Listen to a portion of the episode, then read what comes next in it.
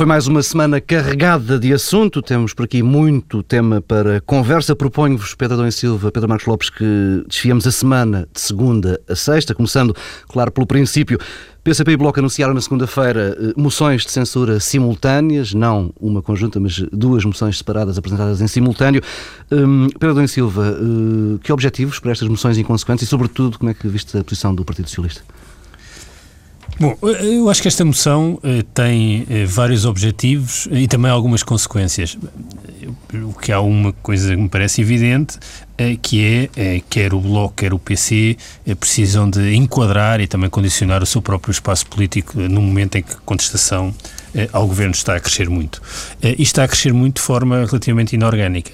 Estas moções surgem depois da manifestação de 15 de setembro, que foi uma, uma, manifestação que escapou claramente às formas tradicionais de canalização da contestação em Portugal, eh, mas também da manifestação da CGTP, que foi eh, comparativamente mais pequena que a de 15 de outubro, mas muito significativa mesmo comparando com outras eh, manifestações da CGTP. E por isso os partidos precisam de transferir essa contestação e enquadrá-la no Parlamento. Por outro lado, há uh, o contexto em que uh, esta semana uh, tivemos ontem, julgo que continua hoje, o Congresso das Alternativas Democráticas. Não encerrou hoje. Ontem, ontem, ontem. ontem que era eh, uma iniciativa eh, que, eh, com a qual o PC naturalmente convivia mal, como convive sempre mal com todas as formas de diálogo à esquerda, e o Bloco de Esquerda também não era propriamente a, iniciativa que a direção do Bloco de Esquerda idealizava e sonhava. E, portanto, também havia essa necessidade de marcar politicamente uma semana em que ia ocorrer esse Congresso, que, que na verdade, convenhamos que do ponto de vista da presença política e mediática acabou por ser bastante esvaziado, não, não necessariamente pelas moções, mas pela uh, sucessão de acontecimentos uh, que, entretanto, ocorreram. Mas eu julgo que o mais importante uh, já vou ao PS, mas o, mais importante é que eu, um, estas moções ocorrem num contexto em que quer o Bloco, quer o PC olham para a crise como uma espécie de oportunidade histórica. Um, oportunidade para se afirmarem politicamente, porque fazem uma leitura que, a meu ver, pode bem eh, ser verdadeira, de que nós eh, estamos a seguir eh, o caminho da Grécia, primeiro do ponto de vista económico e social e do ponto de vista da avaliação da execução orçamental, e que isso terá consequências políticas. E, portanto, as consequências políticas será uma pulverização dos, dos, dos um, partidos. Já aos primeiros sinais nas sondagens? Já, no, essencialmente numa sondagem, mas eu acho que isso também é muito indiciário. mas que PS, PSD e CDS serão muito penalizados e, portanto, os partidos dos extremos tenderão a crescer e uma outra coisa uh, nascerá. Uh, e, e, para que isso aconteça é preciso, no fundo, também cavalgar o descontentamento popular, enquadrá-lo e dar voz politicamente. Eu um, eh, tendo a achar, infelizmente, que as coisas já se degradaram demasiadamente eh, e nem sequer o Bloco ou mesmo o PC eh, são capazes de dar voz e corpo ao descontentamento. Eh, nós tivemos alguns episódios, aliás, nas manifestações em que os próprios deputados e dirigentes do Bloco de Esquerda eram também assobiados. Apesar de Jerónimo Sousa disse uma coisa interessante nesta semana, numa entrevista, já não lembro exatamente qual, em que ele era político. Ele disse, eu sou político, não tenho problema nenhum em andar no meio do povo e andar no meio da rua. eu acho que isso é absolutamente verdade. agora não importa discutir exatamente porquê, mas uh, Jerónimo de Sousa ainda é um político que uh, é capaz eh, e que não está sitiado, ao contrário de, daquilo que acontece com, eh, com quase todos os outros políticos. Provavelmente pelas piores razões. Pelas pi não, é, bom, eu não sei se é pelas piores. Acho que há um, eu, eu não, eh, há, há um lado de autenticidade e de genuidade em Jerónimo de Sousa que as pessoas reconhecem. Numa espécie de, numa altura em que os políticos começam a ter um padrão muito igual um, e que isso não é um bom contributo, quer dizer, as trajetórias de vida pessoais, o modo como constroem toda a sua vida em torno da atividade partidária partidária, coisa que Jerónimo de Sousa também faz, mas é uma trajetória diferente e as pessoas reconhecem-lhe um percurso de vida que é um espelho daquilo que foi a vida de muitos portugueses e continua a ser a vida de muitos portugueses. Mas mal é. estamos quando nós confundimos não, as não, histórias estou, de vida mas das pessoas não, quando as posições políticas que eles defendem. Mas, mas é que eh, quando nós ouvimos, não é isso, mas quando nós ouvimos Jerónimo de Sousa falar, eh, ouvimos eh, alguém que é autêntico e que é genuíno e que há ali e que, e que naquilo que diz eh, há uma autoridade que resulta da sua própria vai, vida. Vai gerando empatia. Um, e, e, aliás, há uma, há uma frase já há uns tempos eh, com o Primeiro-Ministro, um debate parlamentar em que de Sousa diz qualquer coisa como o senhor sabe lá o que é uh, uma vida difícil. Sabe lá o que é a vida. Sabe lá o que é vida. É que quando, quando, nós ouvimos, e isso é muito importante numa fase em que o desemprego está altíssimo, que as vidas das famílias são muito diferentes, é que nós ouvimos Jerónimo de Sousa a dizer aquilo e sabemos que Jerónimo de Sousa sabe o que é a vida. Mas isto para, para, para dizer uh, a situação da Globo. O problema é que nós também sabemos o que é que Jerónimo de Sousa pensa sobre qual deve ser o enquadramento claro, político, claro. qual deve ser o caminho da comunidade. Esse é que é o grave não, mas problema. Isso, mas eu não, é? estava a falar disso. Claro, só... eu sei que não, mas não podemos desligar as duas coisas, senão podemos, corremos o risco de, de confundir o essencial com o acessório. De facto, a trajetória de vida de Jerónimo de Sousa, para todos os efeitos no jogo político, é acessória, não é essencial. É evidente. Pedro Silva, estava a esquecer do PS. Não, o PS, não estava a esquecer, só pensei que podíamos falar do PS a seguir. Não, o PS, quer dizer, isto condiciona o PS, apesar de eu não achar que condiciona assim tanto esta moção, pelo facto de ser uma iniciativa do Bloco, por ser uma iniciativa do PC, até porque agora o PS fica com uma espécie de monopólio eh, da moção de censura Exatamente. nesta sessão legislativa, porque o, o, o, Bloco e o PC queimaram esse cartucho que só pode ser utilizado uma vez logo no princípio da sessão, portanto o PS fica com essa eh, possibilidade única. O que me parece é que, eh, acima de tudo, isto, este episódio serve para revelar um problema que não é de hoje, mas que tenderá a, intensificar-se em lugar de se resolver, que é eh, as condições de governabilidade à esquerda são muito curtas, porque a distância política que vai da agenda do Bloco e do, do PC eh, para o PS é enorme. Apesar de a moção do Bloco ser muito diferente da do PC, o texto da moção do Bloco parecia estar construído para criar condições para uma aproximação ao PS. Aliás, o discurso de Francisco Louçã no Parlamento também foi muito eh, interessante e, e, não foi um discurso contra o PS e para criar uma, uma divisão com o PS. Agora, o PS tem uma situação difícil, não tanto por esta moção, mas por o que isto se revela. Eh, e eu não estou a ver como é que eh, o PS pode evoluir para se transformar numa coisa que não é e não foi nunca historicamente. E que pode bem ser aquilo que acontecerá aos partidos eh, de esquerda um pouco por toda a Europa, que é transformar-se numa espécie de partidos soberanistas, anti-europeístas. Ora, o PS é um partido que nasceu eh, na Europa, com a Europa, a Europa connosco, e portanto isso implicaria, eh, e pode vir a implicar uma mudança radical que eu não estou a ver como é que pode ser feita. E sobre isso duas coisas. Primeiro, eu penso que nós podemos ter daqui a uns anos eh, um cenário em que estamos perante um sistema partidário radicalmente diferente daquele que temos hoje. Hum. E os partidos que conhecemos nos últimos 30 e tal anos podem não ser os que estão. Tenho é, poucas ou nenhumas é, dúvidas e, sobre portanto, isso. Particularmente à direita, curiosamente. Mas também, pois, mas não, não sei. Pura e simplesmente não sei e acho que eh, é muito eh, difícil de antecipar. E depois, eh, uma outra coisa, e que é também uma espécie de reação instintiva do PS perante as moções de esquerda, o que se está a passar nas ruas, que é dizer nós não cedemos ao populismo e somos um partido responsável. Um, uma coisa é tentarmos contrariar uh, o populismo, outra coisa é achar que basta dizer isso para marcar a nossa posição política e não compreender exatamente o que é que se está a passar. Um, e se se insiste só nessa tónica de chamar populistas e responsáveis aos outros, repetindo uh, o discurso das últimas décadas, são contra a Europa, Uh, as coisas mudaram. Uh, o ser contra a Europa hoje, mas isso, não, isso em abstrato não quer dizer rigorosamente nada. E, portanto, uh, o, o, Partido Socialista não pode cair no erro de reagir e responder como se habituou a reagir e responder nas últimas décadas, sob pena também de se ficar condenado à irrelevância histórica no futuro próximo. Pedro Marcos Lopes, moções de censura e também a posição em que ficou o Partido Socialista.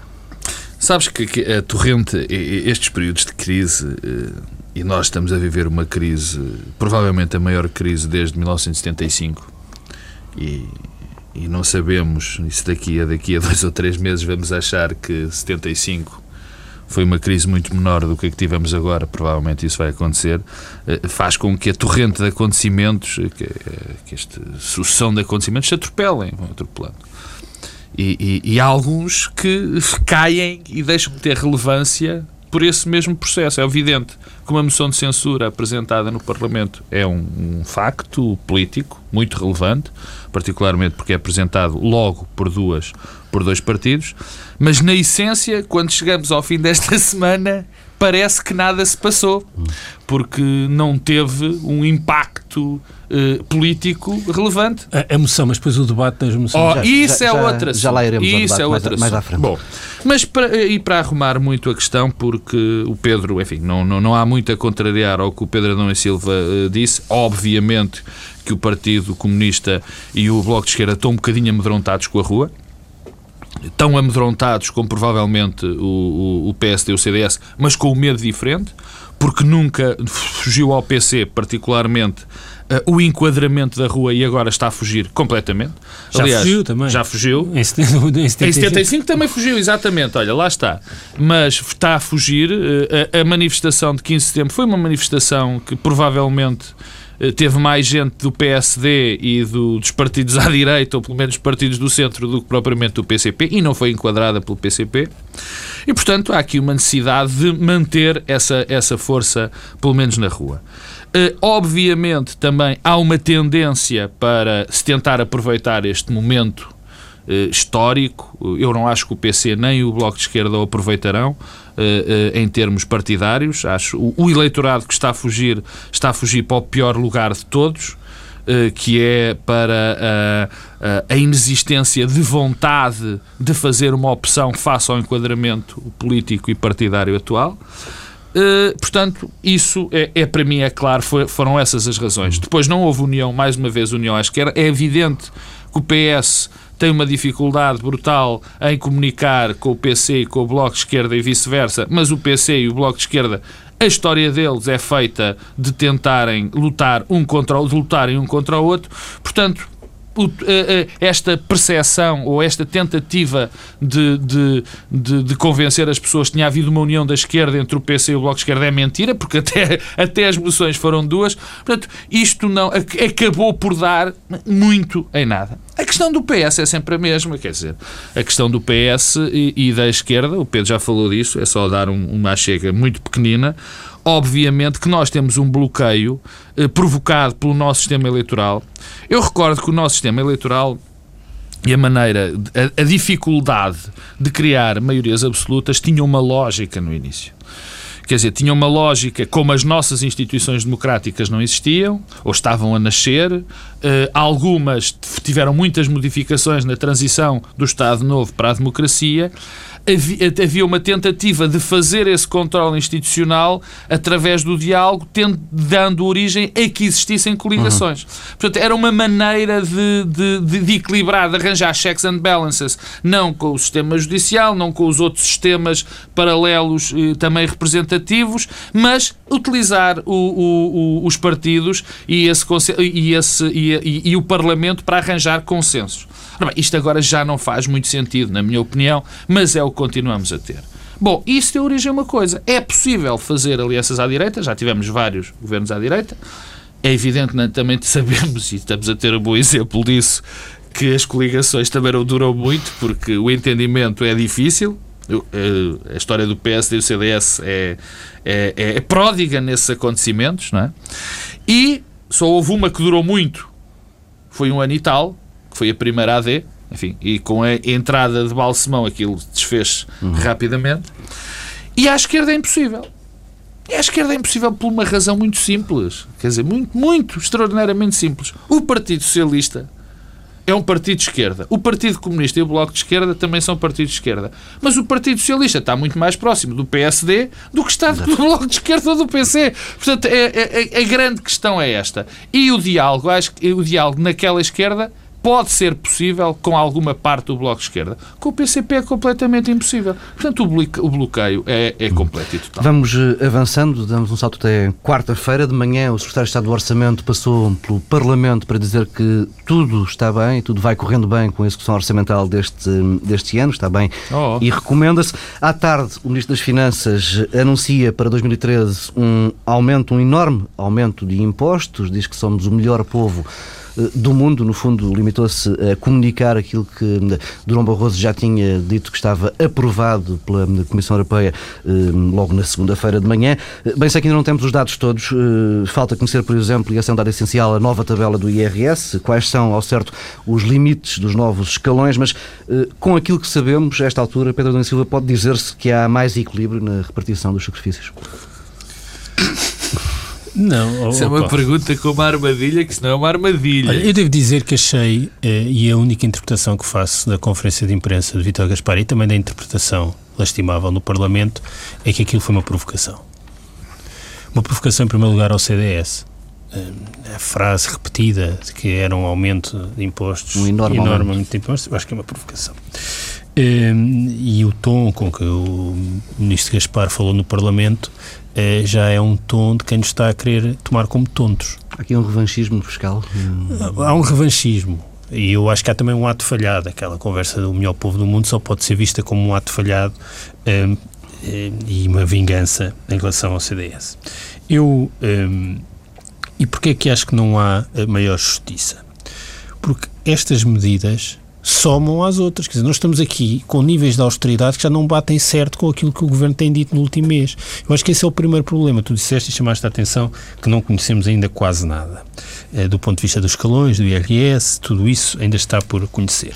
Eu, é, o problema é que é, há aqui vários mitos que caíram, o primeiro dos quais é uma alegada competência do Ministro Vitor Gaspar, que não só tem falhado sistematicamente, como o que o ministro Vitor Gaspar tem dito nas sucessivas conferências de imprensa, que eu continuo a não perceber porque é que são feitas, qual é o propósito exatamente desta coisa a, a conta-gotas, é incompreensível e não bate certo. Não bate certo desde logo porque eh, nós estamos sempre a esquecer que este ano temos um déficit eh, contratado de 5% e para o ano que vem temos de ter 4,5%, uhum. meio ponto percentual, são 800 milhões de euros. Ora, eh, pelas contas que se pode fazer daquilo que o Ministro Vitor Gaspar vai dizendo, nós eh, tínhamos a TSU, Bem, a TSU que tinha um impacto também, era exigente do ponto de vista uh, da, da, da, despesa, uh, e depois deixa de haver TSU e somamos uh, aquilo que gastávamos por, por, pela TSU a mais medidas fiscais e, portanto, isto já vai muito para além dos 800 milhões, aliás, já vai para além dos 5 mil milhões que o próprio Ministro Vitor Gaspar uh, falou. E há aqui coisas que não batem certo e a primeira é o cenário. É que é toda esta discussão é completamente artificial se nós não soubermos exatamente qual é o déficit para qual 2012, é ponto de partida. Ponto de partida. Uh, e o Secretário de Estado do Orçamento falou num desvio de 1,6% uh, por, cento por relação um, aos 4,5%. Hum. Foi assim que eu interpretei, também não sei se é em relação aos 4,5% é. uh, ou se é em relação aos 5%. Não, não, é em relação 4 aos 4,5%. Eu não acredito.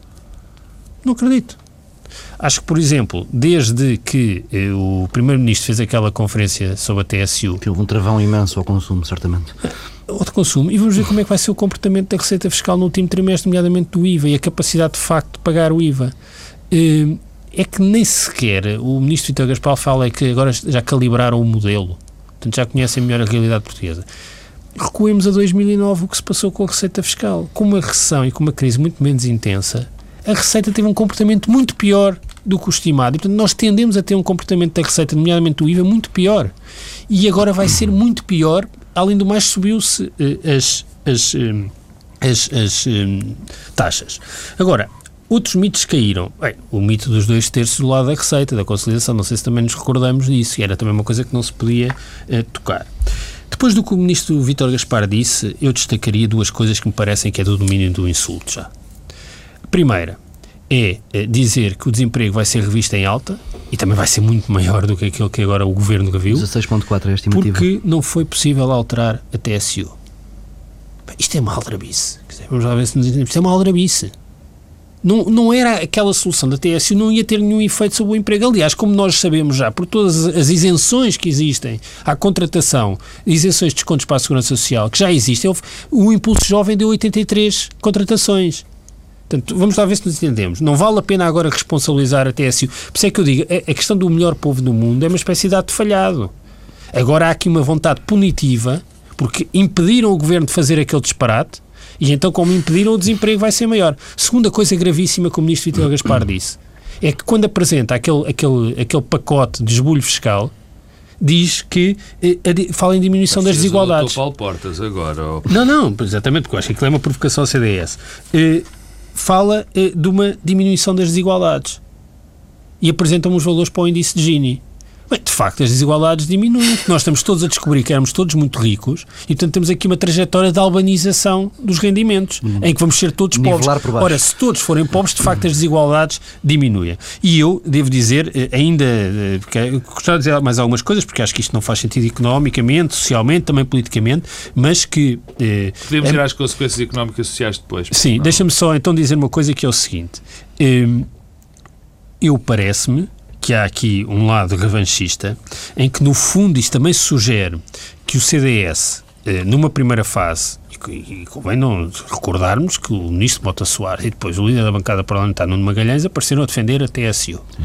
E que o CDS numa primeira fase, eh, esteve silencioso e defendeu a TSU. Quando percebeu que o sentimento popular era contra a medida, ele realinhou e cavalgou o descontentamento popular e agora eh, o, o resto do governo, a outra parte do governo, está a vingar-se da posição do CDS com esta atitude. O que, aliás, é, é, é, também sugerido, nós ainda antes de estarmos aqui a gravar, estamos a falar disso, é, daquelas imagens no Parlamento, onde quando o deputado Honório Novo já lê a carta, mas, isto, mas isto, deixa-me só lê a carta do, do, do Paulo Portas aos militantes do CDS sobre a, a, dizer que havia limites e que estavam ultrapassados os limites eh, do esforço fiscal, eh, assistirmos a, Miguel Relvas eh, e a Passos Coelho eh, a rirem eh, desbragadamente. Eu, sinceramente, quero acreditar que aquilo não estava a acontecer por causa daquele incidente, estavam a falar de uma outra coisa.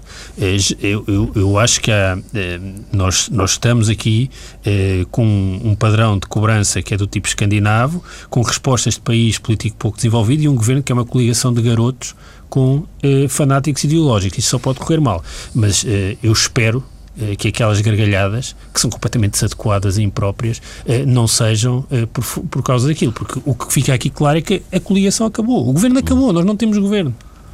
Pedro Marcos Lopes, o Pedro da Silva já perverteu aqui a ordem toda. Fala, fala-me dessa imagem. Fala dessa imagem. Ele deu, eu, o Pedro Adão Silva, com esta na... sua intervenção, pareceu ser membro do governo. Né? Mas eh, dessa imagem na quinta-feira, no debate parlamentar, em que tivemos eh, passos e realmente. Eu, eu, eu um vou falar. Eu, eu vou falar. Eu vou falar disso e pedia que tu me chamasses a atenção antes, mas eu, eu queria dizer só duas coisas eh, bastante rápidas em relação à intervenção de Vítor Gaspar e, e à personagem eh, política, obviamente, e nada pessoal nisto, neste aspecto, de Vítor Gaspar. Vítor Gaspar provou, mais uma vez, que é um profundo incompetente. Quer dizer, nós não, não, não vale a pena nós andarmos a adorar a pílula com o Vítor Gaspar, porque basta ir um bocadinho atrás. Ou, ou seja, no orçamento para 2012, nós já estamos esquecidos. É a torrente de acontecimentos que está-nos a afundar e a perturbar a nossa memória. Até a minha. Havia uma estimativa de crescimento do, do IVA, por Não, exemplo. é, ficou logo. Quando houve uh, a passagem dos fundos de pensões da banca para o, o, o Estado, houve logo um erro, que é um erro de, de terceira classe atrasada, que é se esqueceram-se que era preciso, que era preciso pôr no orçamento o dinheiro que já tinham que pagar em 2012. E levamos logo com um retificativo. Bom, nós já levamos, vamos acabar já o ano... Já estamos a ter efeitos negativos este ano dessa operação. Eh, mas repara, nós vamos acabar o ano com quatro retificativos. Não é um, não é dois, não são três, são quatro. E pior, o, em maio é feito um retificativo onde, em maio, eu sei que as previsões são falíveis, eu sei que não se pode prever à décima, mas em maio, em maio, preveu-se outra vez o déficit de uma maneira completamente errada. Eu vou dizer também aqui, e assumo perfeitamente, eu tenho a certeza absoluta que o déficit não vai ser 6 nem 6,1, vai ser muito superior. Vai ser superior. O de 2012. E estou também convencido que Gaspar, ao menos isso sabe, ao menos isso sabe. Isso ajuda a explicar aquilo que está a ser Ora bem, 2013. Exatamente. E ajuda a explicar a 2013. Mas voltamos à incompetência. Repara, todo o alfa e o ômega e o beta e tudo mais desta governação, deste último ano, eram os 4,5 de déficit. E todas as receitas foram para que isso acontecesse. E o falhanço é absolutamente brutal, colossal. É bom que também nós, há, há quem mitifique, por exemplo, quando se fala da remodelação, diz não, Gaspar não pode sair porque Gaspar é fundamental. Bom, Gaspar é o símbolo da incompetência. É o que tem acontecido, é o que está aprovado, não é nada de. Isto não é um, um, uma questão subjetiva, é que se analisarmos os factos e a atuação, é isso que sai. Bom, quanto à, à, à tarde das facas longas, porque o que nós assistimos foi uma tarde das facas longas, aquela conferência de imprensa. Porque foi assim. Aí os portugueses vieram para a rua com as manifestações contra a TSU. Sim, nós íamos dar-lhe aumentar a carga fiscal. Mas foi assim, pumba, ainda são mais os impostos. O, as empresas, oh, repara uma coisa, olha, olha este segundo ponto, olha a desorientação, a falta de centrismo de, de, de, de estratégia, a incompetência brutal. Há 15 dias havia uma medida que ia ajudar as empresas, porque as empresas não estavam capitalizadas e, portanto, iam-se ia -se diminuir a TSU para aumentar a capacidade das empresas a garantirem emprego e investirem. Então, o que é que acontece passado 15 dias? Sabes o que é que aconteceu? Aumenta-se os impostos e muito para as empresas. Os impostos, as derramas, tudo. Quer dizer, que lógica interna é que isto tem? Nada. Mas também andaram os empresários, esses, in, esses incompetentes, nas palavras do Dr. Borges, esses ignorantes. Então, aí não querem dinheiro, aumentam ainda mais os impostos. E o terceiro foi o CDS, o Centro Democrático Social. Aí também andaram a, a brincar, foram brincar com isto, a dizer que eram contra. Então agora são humilhados publicamente. Quando eu digo isto, eu não quero acreditar que seja essa a razão. Nem acredito que isto seja mas que todos os indícios lá apontam para isto, lá que parece, parece. Hum... Não estou convencido que isto tenha acontecido. Agora, o que é grave nisto tudo, e já vamos às consequências políticas e para o CDS, que já lá vamos. O que é grave nisto é, há de facto uma coisa que tem que ser dita. O Vítor Gaspar acertou numa coisa.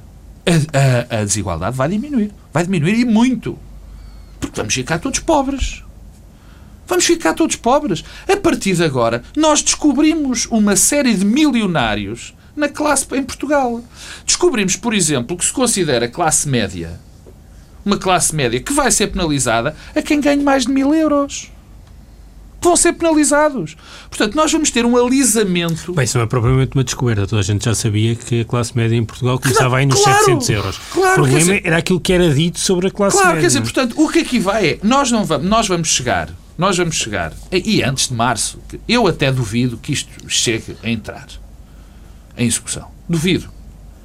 Porque acho que as instituições, acho que um presidente, acho que um povo que autorize uma coisa destas, algo está muito mal. Mas se isto passar, e provavelmente passará, não sei, nós vamos chegar ao princípio do ano com o país completamente destruído. Quer dizer, o caos vai ser total em termos económicos económicos e em termos de funcionamento das instituições, quer dizer, é... vão, vão, ser feitas as execuções fiscais que, eh, que resultarão naturalmente eh, dos aumentos do IMI. Eh, as instituições vão funcionar em Portugal daqui a uns meses? quer dizer, eu, eu, acho, eu acho que às vezes dá a ideia, e, e às vezes quando sai daqui, quer dizer, que é uma, uma perspectiva catástrofe, catastrofista, que isto, mas realmente o que é que acontece? O, o, o aumento da carga fiscal, que é o maior aumento da carga fiscal de, de sempre, o IRS sobe em média 30 e tal por cento. 34,5%. É inacreditável. O IMI, repara, uma, uma cláusula de salvaguarda que foi feita no IMI há poucos meses pelo PSD, pelo não, CDS. Não chegou a entrar em vigor. Não chegou a entrar em vigor.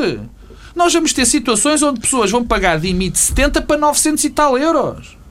Isto é incompreensível. Vão pagar? Não, vão ter de pagar, vão que é uma coisa diferente. não, mas é que essa é que é a questão. Sim, está bem. Mas, quer dizer, portanto, é, é, para que isto fique claro, isto vai provocar isto vai provocar o caos económico. Quer dizer, o que nós vamos ter é uma classe média absolutamente destruída e um tecido económico completamente destruído. Vamos aos sinais do, do, imposto sobre o tabaco, quer dizer que é outra coisa. Isso é bem feita não, Paulo Tavares. Mas, independentemente disso, é, que isto é, é tipo um, obje, um, incentivo objetivo para que o contrabando de tabaco volte a fazer sentido. É a gente de coisas que estamos a criar. É possível que o consumo de tabaco continue eh, mantenha-se estável, mas que a receita fiscal oh, oh, do tabaco oh, oh diminua. Oh, Pedro, oh, Pedro deixa-me só falar em termos dos impostos uma coisa. O incentivo, o incentivo à fuga ao fisco, desta maneira, isto nunca é bom argumento, porque, enfim, o incentivo de fuga ao fisco é sempre grande, porque as pessoas não gostam de pagar impostos. Mas nós temos, neste momento, Por variadíssimas... não tenho problema nenhum em pagar impostos. Variadíssimas, eu tenho porque pago muito. E pois, tu também devias ter sim, mas, mas muito. acho que faz sentido agora. Claro que faz sentido. A questão é da carga, não é? Quer dizer, nós passamos em dois anos, talvez menos, dos países com uma carga fiscal média, até, até ligeiramente abaixo da média europeia, para um que provavelmente é o segundo ou terceiro com maior isso média. Em, isso em contrapartidas depois nos serviços. Isso é, quer dizer, isso é contrapartidas. Hum, vamos, isso falavas do caos económico, vamos ao caos político e parece-te que, que me falas daquela imagem eh, de quinta-feira, no debate oh. da moção de censura, com Paulo Portas a escorregar cadeira abaixo, oh, Paulo Tavares. com a cara enfiada no telemóvel e Passos Coelho de um lado, Miguel Galvas do outro, a rirem. Eu nem, é bom rir. Eu nem em minha casa, e eu tenho filhos. Enfim, Isto faz-se um parceiro de coligação? Não, eu nem em minha casa, eu tenho filhos adolescentes, assisto a esse nível de garotice. Não assisto. Quer dizer, e num momento destes, aquele tipo de coisas acontecerem, é gravíssimo. É gravíssimo. Isto é brincar com as pessoas. O que, o que está a acontecer na coligação é uma brincadeira. Quer dizer, uh, o que nós temos é uma coalição que já não existe. Quer dizer, alguém pensar que há um mínimo, um mínimo nível de confiança entre o Partido Social Democrata e o CDS no governo, e particularmente entre Passos Coelho e Paulo Portas, se alguém acha que isso existe, está louco.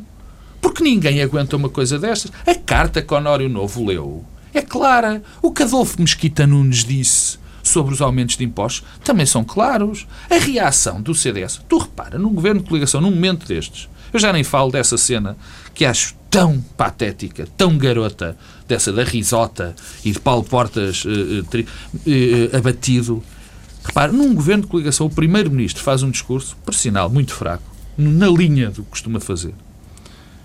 E os deputados do CDS, há deputados do CDS que nem se levantam. Incluindo aqueles que vão estar na Comissão de Orçamento e Finanças. Exatamente, e batem umas palmas fugidias. Portanto, a coligação acabou. A coligação acabou. Quer dizer, é uma questão de tempo. O momento vai ser escolhido por Paulo Portas. Porque isto não é sustentável. E Paulo Portas tem muito a perder nisto tudo. Muito mais do que se pensa. Eu já vou ao PSD, queria dizer só uma coisinha sobre o PSD. Peço desculpa, Pedro Adão Silva. O CDS é um partido que não tem máquina, ou tem uma máquina fraca, e não tem autarquias, que são, por exemplo, no caso do PSD, o suporte do poder do uhum. PSD. E foi-o durante o tempo em que o PSD esteve arredado do poder. O que sobrava ao, ao CDS era a questão do partido do, do contribuinte. É a questão de, uma, de um conjunto de princípios, eu bem sei flexíveis, mas que o faziam ter uma boa ideia dentro do eleitorado e deram o crescimento que deram ao CDS. O eleitorado do CDS é provavelmente o eleitorado mais penalizado por este tipo de medidas. O que é que resta ao CDS como capital político? Nada. Nada. E, portanto... Bem, se havia algo que servia de assinatura de, do, do, partido do, do, CDS nos últimos anos era justamente a questão fiscal. Claro, era nada, quer grandes... dizer, e, e, e, sabendo Paulo Portas que, que a coligação acabou, tem que escolher o um momento. Eu diria que neste momento era o momento mais adequado para o CDS. E isto não é... E por acaso também para o país, porque eu acho que é urgente quer dizer, que isso aconteça. Mas... Uh, uh, isto era o momento certo. Quanto ao PSD, quanto ao PSD é uma coisa muito simples. E a coligação, enfim, que nós já dissemos que acabou, e a coligação vai acabar e o governo vai acabar, não por causa destas guerras, ou não diretamente, isto é apenas a gota d'água, vai acabar, por aquilo que também estávamos a falar antes de entrar para aqui, é que neste momento o governo vive de costas para o povo e o povo de costas para o governo. E a, a questão de. E, e, quebrou-se completamente o laço que os une. Completamente. Que há um, uma falta de reconhecimento estas cenas patéticas da, da, das fugas uh, para, para, para Malta e, e é, são, são absolutamente típicas. Agora, há uma coisa, e com isto termino. O CDS corre esse risco brutal de perder a relevância completa. Mas o PSD, e digo, e tenho poucas dúvidas disso, com este processo, nunca mais será aquele que foi. Nesta o PSD semana, vai sofrer semana, uma erosão tal esta que é semana, é provável que eh, surjam dois ou três PSDs uh, diferentes. Angela Braga, que acompanha regularmente o PSD e o Governo aqui na TSF, uh, colocou no ar um trabalho em que falou com as distritais mais representativas do Partido Social Democrata. Os responsáveis dessas distritais confessavam, não ainda de viva voz, que não conseguem explicar na rua, no terreno, o que está a acontecer. E repara uma coisa, e repara uma coisa: o problema é, é quando esses representantes falam, os representantes falam sobretudo da máquina partidária. Sim. E quando, a quando eles já têm dificuldades em responder à máquina partidária, é porque a capacidade de, de responder perante o eleitorado já acabou. Estás a perceber? É que são aqui dois níveis. Quer dizer, eu estou convencidíssimo, e volto a repetir, o PSD vai sair deste processo nunca mais será o PSD que nós o conhecemos. vamos avançando, até porque vamos ter certamente. Ah, não me deixas falar disto. Pedro, é muito rápido, temos eu primeiro, ao 5 de outubro para... Quero, quero repetir que aquilo que se passou no Parlamento é do domínio do grotesco, e é uh, um barómetro do estado da coligação uh, e a questão é que nós estamos a alimentar uma, uma farsa porque temos um governo a prazo, porque há uma coligação a prazo. e um governo em que Paulo Portas agora vai tentar capitalizar politicamente uns eventuais cortes na uhum. despesa que ainda poderão surgir nas próximas semanas e umas diminuições na parte de impostos que ainda poderá surgir na próxima semana. o problema é que Aqui estamos perante uma monumental farsa com várias dimensões, que é, é, primeiro, o PSD cortou todos os laços que poderia eventualmente manter eh, com eh, os portugueses, por força do falhanço hoje, de acordo com critérios que foram estabelecidos pelo próprio Governo e pelo PSD, não foram uhum. critérios inventados de fora, foi o próprio Governo que os estabeleceu, portanto, estão confrontados com o seu próprio falhanço e, e por força de. as pessoas têm memória daquilo que Passos Coelho dizia eh, antes Ehm, das eleições e durante a campanha eleitoral. Isso não se apaga. E o CDS tem um problema semelhante, que é a questão do partido contribuinte, que não é eh, compatível eh, com eh, o que está a acontecer. Eh, e, portanto, nós, eh, até abril, se não for antes, eu acho que abril é a data decisiva, porque aí vai haver execução orçamental num contexto de, de, de degradação e diluição institucional a toda a volta. Eh, se não for antes, este governo acaba. O problema é, e depois? O que é que se faz depois? Isso é outro problema. Não, não, esse é que é, não é o outro, esse é o problema. É o problema. É porque é, ninguém sabe, é, não se vislumbra o que é que poderia, o que é que pode acontecer, é, o presidente não sabe, mas há uma coisa que me parece clara, é que se nós pensarmos, aquilo que nos foi sendo dito no último ano é que eh, sair do euro era uma tragédia porque representaria um empobrecimento na ordem dos 30%. Onde é que já vai? Isso já aconteceu. quer dizer, vamos lá ver se nos entendemos. É que nós estamos a ter os custos da saída do euro sem nenhum dos benefícios. Eu não sou defensor da saída do euro, mas dizer, convém que se entendam no discurso.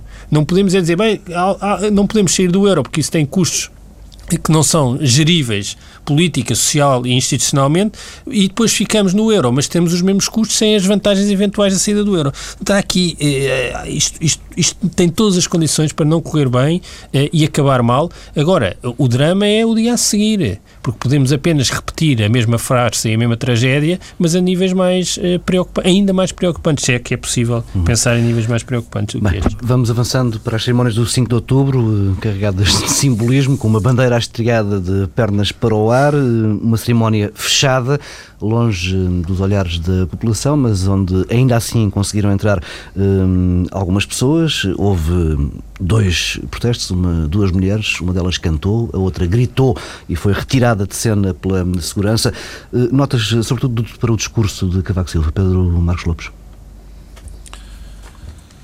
Oh, Paulo, eu, eh, quer dizer, uma pessoa uh, lê o discurso de Cavaco Silva e ouve, e a sensação que tem é que e Cavaco Silva não tem estado por cá. É? Eu compreendo perfeitamente o, as preocupações de Cavaco Silva sobre o nosso sistema educativo, sobre os professores, sobre o futuro dos nossos jovens, ou, ou quem não, ou quem não está preocupado com isso. Mas convenhamos, numa altura destas, eh, estávamos à espera que o provedor do cidadão, o homem que é eleito por todos os portugueses, eh, eh, tivesse outro, outro, outro tipo de, enfim, de palavra e que representasse, no fundo, e para ser breve, o descontentamento dos portugueses uhum. e que lhe indicasse algum caminho. Não o fez. Foi muito vago, disse algo do género eh, é preciso indicar um caminho. Eu vou esquecer isso, porque eu acho que Cavaco Silva já estava preocupado com outra coisa. Cavaco Silva já está preocupado em fazer o próximo governo. Ele deu a entender, aliás, no discurso que não falava mais porque queria. Não, ele, está, ele precisa reservado. de ganhar espaço. O, o, este discurso só tem uma explicação. Só pode ter uma explicação. A outra seria que Cavaco Silva não está cá. E, portanto, a única explicação que há é que Cavaco Silva quer ganhar distância perante os partidos porque já está a trabalhar numa solução governativa. Se me perguntas se isso é bom, se isso é mau, não sei. Mas é aquilo que de facto está a passar. Pedro Silva. Eu diria que, eh, desde logo, é dramático o modo como foi organizado e pensado estas uh, celebrações. Há uma coisa que eu uh, quero dizer e repetir. Uh, uma das coisas que eu espero que o próximo governo faça é reponha o feriado de 5 de outubro e do 1 de dezembro. Eh, esta ideia peregrina que um país pode existir sem invocar as suas eh, datas fundadoras, quer do regime, quer da sua independência, é uma coisa que não é absurda, é perigosa. Esquece que se nós deixamos de celebrar a nós próprios como comunidade política, corremos bem o risco de deixar de existir enquanto tal. António José deixou ontem essa promessa. Pois, é mais uma leviandade, é uma coisa que não, não, não, não, não tem vantagem nenhuma e só tem desvantagens, é uma coisa um, simbolicamente é, completamente errada. Agora, que as últimas celebrações neste contexto tenham sido fechadas eh, de costas voltadas para o povo, também é uma coisa que não faz sentido. É um erro eh, grande e que mostra um problema que nós sabemos que o governo, eh, não temos governo e não temos Presidente da República, eh, por diferentes motivos, mas a questão mais grave é que se calhar o governo e o Presidente da República também já não têm o país e o povo. Hum. E não vejo que solução é que possa surgir e que, como é que o Presidente da República pode resolver um problema político seríssimo eh, no princípio de 2013, quando também ele eh, vive eh, de costas voltadas e afastado do povo. Não é possível, neste momento, que os políticos tenham medo de enfrentar a PUPs, porque, pelo contrário, a consequência disso é criar um contexto propício para incidentes como aqueles é que assistimos ontem. Não, não, para, para, incidentes como aqueles que, que, assistimos ontem, porque agora, de facto, eh, eh, o, o, contexto está propício para aparecerem pessoas que estão numa situação dramática e que aparecem a fazer eh, protestos daquele tipo. É isso que vai acontecer. Pedro, deixa-me só lançar um último tema para a mesa. Tem um minuto cada um para falar disto. António Já Seguro, eh, ontem em Alenquer, eh, prometeu que o Partido Socialista vai avançar eh, até ao final do ano com uma proposta de alteração à lei eleitoral para a Assembleia da República, propondo, entre outras alterações, a redução do número de deputados. Pedro eu, eu, eu faço, eu pego naquilo que o Pedro Adão e Silva disse para comentar isso. Pedro Adão e Silva disse para realmente há aqui uma situação. Nós temos, e na minha opinião o Governo está completamente exaurido, quer dizer, acabou é, é, urgente eh, que, que, que haja essa consciência. E depois o Pedro estava a falar que havia um problema que era alternativa. Bom, António José Seguro faz todos os possíveis e os impossíveis para nos provar que de facto não há alternativa dentro do nosso enquadramento político. Porque se é o melhor que tem para dizer, é uma proposta de um populismo absolutamente desbragado que esta história da diminuição dos deputados, caso não se saiba, nós temos dos, dos parlamentos mais pequenos e o facto de se diminuir o número de deputados vai diminuir, e em muito, a fraquíssima qualidade já dos deputados. Enfim, se é isto que tem para propor, de facto nós temos um problema muito mais grave do que eu pensava. É que não temos alternativa. Pedro da Silva. Eu diria que a propensão dos políticos eh, para cavalgar o populismo contra a própria classe política não só não tem limites, como julgo que pode ter como objetivo provar que, de facto, as acusações populistas contra a classe política fazem sentido. É tão inusitada esta proposta neste contexto em que tudo está a ruir, é, no fundo, cavalgar o sentimento popular contra os políticos, porque é isso que está em causa, é, é, é grave. Porque, em última análise, se alguém aparecesse a dizer que acabe-se com os deputados e com o Parlamento, se calhar também era bem recebido. E depois há aqui um lado de taticismo que, a meu ver, também é assustador. É que também se sugere, fica sugerido, que esta proposta visa criar problemas adicionais à coligação PSD-CDS. Eh, e, portanto, eu não percebo exatamente por que razão é que neste contexto é introduzido este tema, porque se há um problema de divórcio entre as pessoas e a classe política, não tem a ver eh, com questões que, que se prendem com o funcionamento e com a organização do sistema político português. Tem a ver com a sensação de que os partidos e os governos eh, não têm eh, uma resposta coerente para a situação económica e social. E se resolve o problema do distanciamento através de alterações e de revisões eh, nas questões institucionais e políticas, só se agrava eh, a degradação da classe política em lugar de responder. Fica por aqui esta edição do Bloco Central. Regressamos na próxima semana, à mesma hora.